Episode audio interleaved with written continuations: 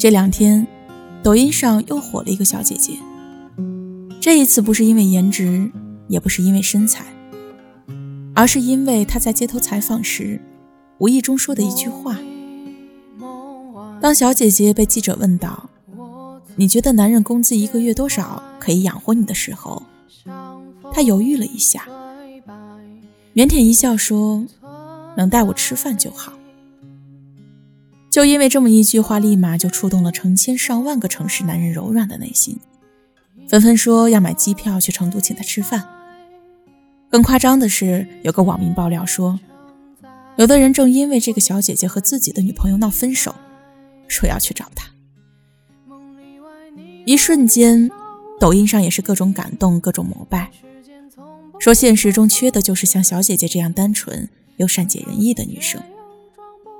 虽然她笑起来真的很甜很可爱，但网上的某些言论，说实话我看不懂。也不敢苟同。有人说现在的女生都太拜金了，这样的女生打败了百分之九十九的中国女性。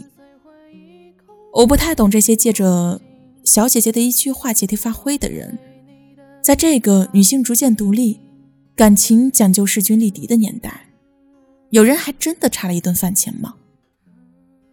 要知道，有多少女生在最美好的年纪时。选择的男生物质都不是那么出众的，他们图的从来都不是物质，而是爱情。就在抖音小姐姐红遍了大江南北的今天，我在微博上也看到了这样的留言：有个男同事这几天迷这个小姐姐，嘴里也是那一句，他给了压力都很大的男性一块糖。他工作在科室，朝九晚五，闲闲的。他老婆在基层，常值班二十四个小时，还要照顾身体不好的婆婆，还要伺候他，给他做饭、做家务，也没他那么多时间刷抖音。他们俩工资差不多，女孩有奖金，加起来比他高，家境也好一些。这个故事。把我看得心疼了。身边像这样的例子其实也并不少。女生走心了，付出了，结果换来的不是男生的疼爱和感动，而是冷漠和无动于衷。其实生活中像这样什么都不图的好女孩比比皆是。结了婚以后，默默的为这个家付出着，任劳任怨着。可偏偏越是在你身边日常关心你、照料你的女生，好多男生都不懂得珍惜，更别提什么感动了。而网上素不相识的女生随便的一句话，却莫名其妙的引得一些男生为之疯狂。可真是应了一句话：得不到的永远在骚动，得到的永远不懂珍惜。真心待你的、爱你的人，你熟视无睹，却对陌生人推心置腹。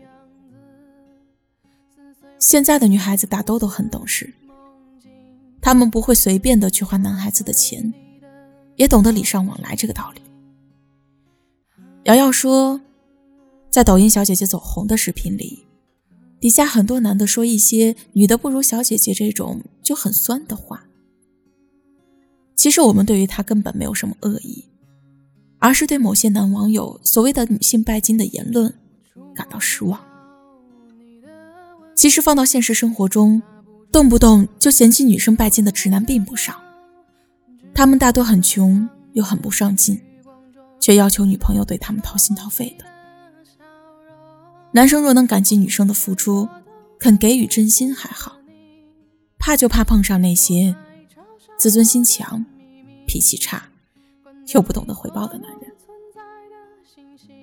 口口声声说女生物质，其实既给不了对方未来，又给不了真诚和忠诚。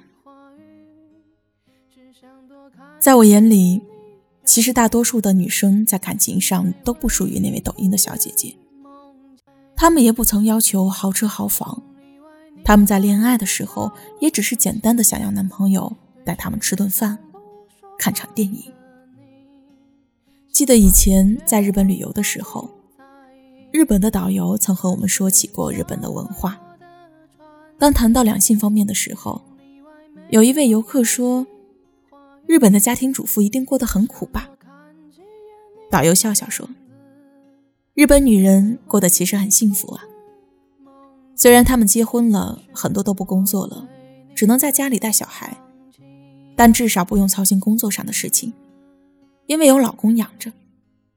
闲下来的时候还能上街去买奢侈品，做做美容。”所以你们看，他们大多都保养的很好，不像在中国，女人既要分担家庭的一部分经济开销，又要为自己的丈夫生儿育女，还要照顾一家老小，做好一个妻子的本分。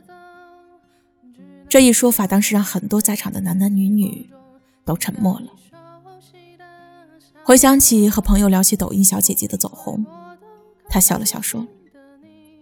别说带吃饭了，很多女孩子和男朋友出去吃饭都是 A A 的，只不过男生会在乎吗？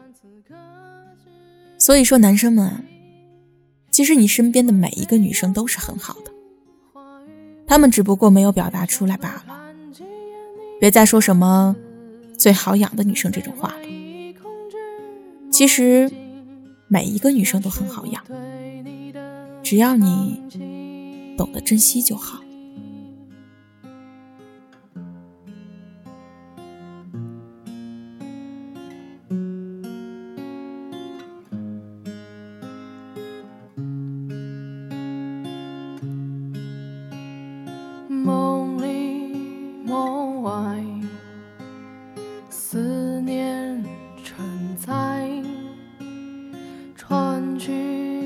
手拉